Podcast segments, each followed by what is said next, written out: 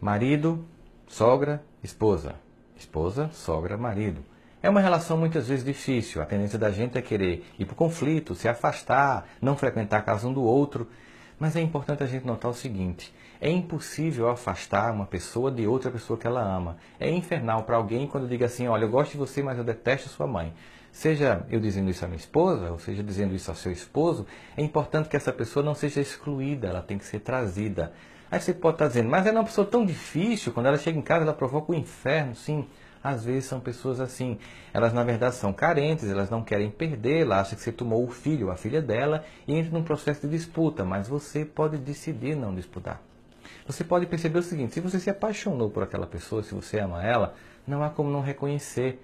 Ela é resultado daquela mãe. Então aquela mãe ela pode ter defeitos, ela pode ser difícil, mas ela não é de todo má. É preciso que a gente aprenda a se relacionar com o lado bom das pessoas. Tem pessoas que são difíceis e às vezes eu entendo que é necessário até um certo afastamento.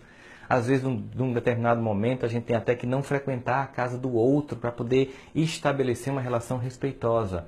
Durante um período de tempo, é normal, é até compreensível que você não vá à casa da sua sogra ou ela não vá à sua, à sua casa.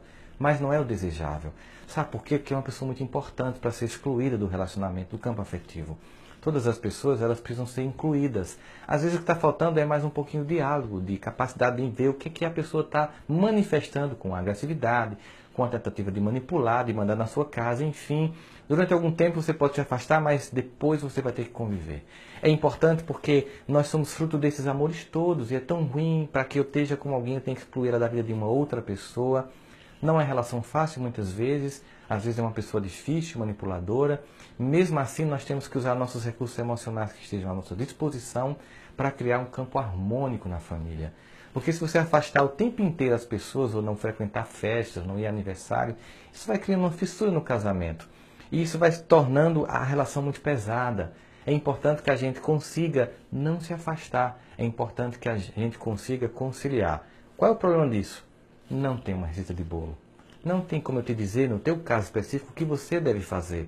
Você que conhece a sua sogra, você que conhece o seu marido, sua esposa, você que conhece a sua nora. Cada um de vocês tem que parar e pensar assim: poxa, eu preciso ser um agente em que eu agregue e não que afaste. Às vezes essa sogra se torna uma pessoa tão insuportável que até ela perde o próprio filho, que vai se afastando porque ele vai vendo o quanto ela vai agredindo a esposa. E não consegue entender que aqueles amores, eles não concorrem. Muito pelo contrário, eles podem estar juntos para a construção de uma família que não é competitiva, mas que se amplia com a chegada de uma nora, de um genro, para que esse amor que começou com os filhos possam continuar com os netos e finalmente as pessoas possam viver felizes em família.